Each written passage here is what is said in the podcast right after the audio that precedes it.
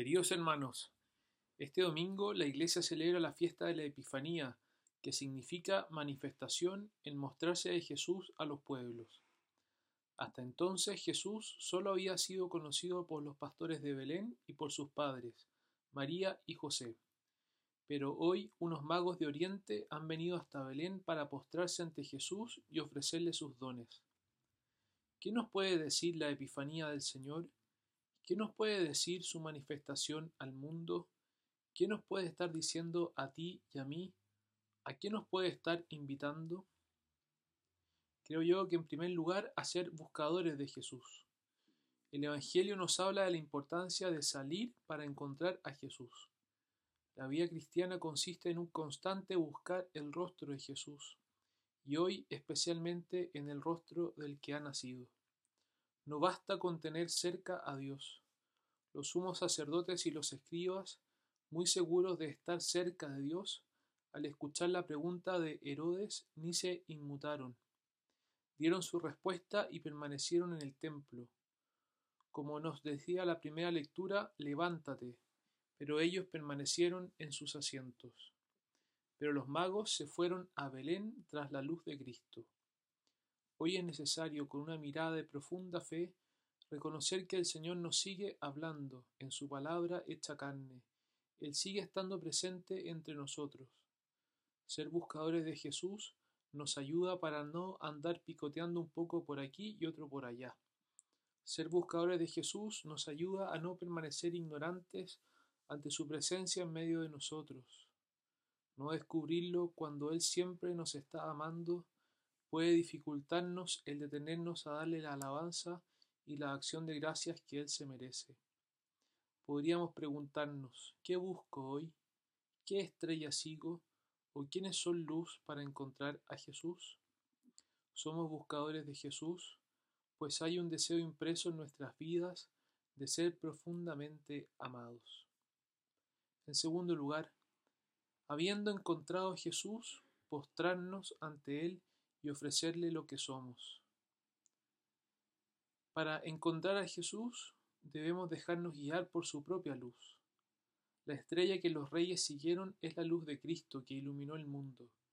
Era una nueva estrella, era una nueva luz sin precedentes. Es una luz que apasiona el corazón. Los reyes siguieron la luz, y en eso consiste nuestra vida, en seguir la luz que es Cristo. Cuando los reyes encontraron a Jesús con profunda humildad, se arrodillaron ante el pequeño niño Jesús. No cayeron de rodillas ante Herodes, sino ante Jesús. No entraron en el gran templo de Jerusalén, sino que entraron en el pequeño establo de Belén. Y hoy, ¿qué es lo que nos atrae para adorar? El acto de humildad de los magos nos recuerda que postrarnos ante Jesús implica reconocerlo como nuestro Salvador, y se le reconoce como tal en lo pequeño.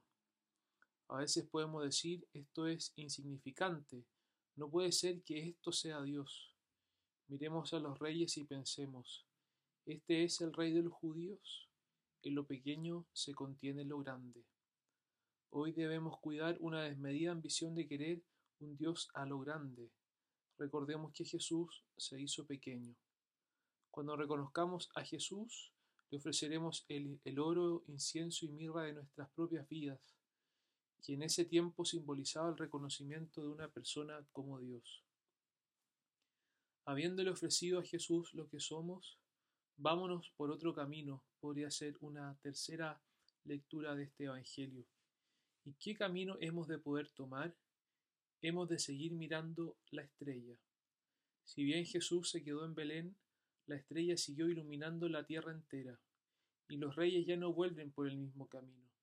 Cuando hemos reconocido a Jesús, ya no seguimos el mismo camino. Es verdad que queremos volver a nuestra tierra, queremos volver a los nuestros, pero por otro camino, por el camino de Jesús. Queremos llevarle a los nuestros lo que hemos visto y oído, lo inaudito, lo escandaloso, lo asombroso de Jesús. La Epifanía nos recuerda el carácter misionero de la Iglesia, de llevar a los que están afuera esta luz que ha brillado en nuestros rostros. ¿Cómo podemos tomar otro camino? Reconociendo que Jesús es el camino.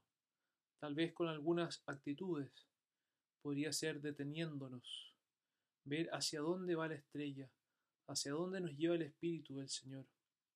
Tal vez otra actitud es apagar la luz, pues estamos encandilados por tantas cosas. Tal vez alguna actitud sería erradicar tantas seguridades, porque para ponernos en camino tenemos que poner la seguridad solo en Jesús. Un último actitud podría ser saber que el Evangelio no tiene fronteras y es un camino que siempre debemos recorrerlo.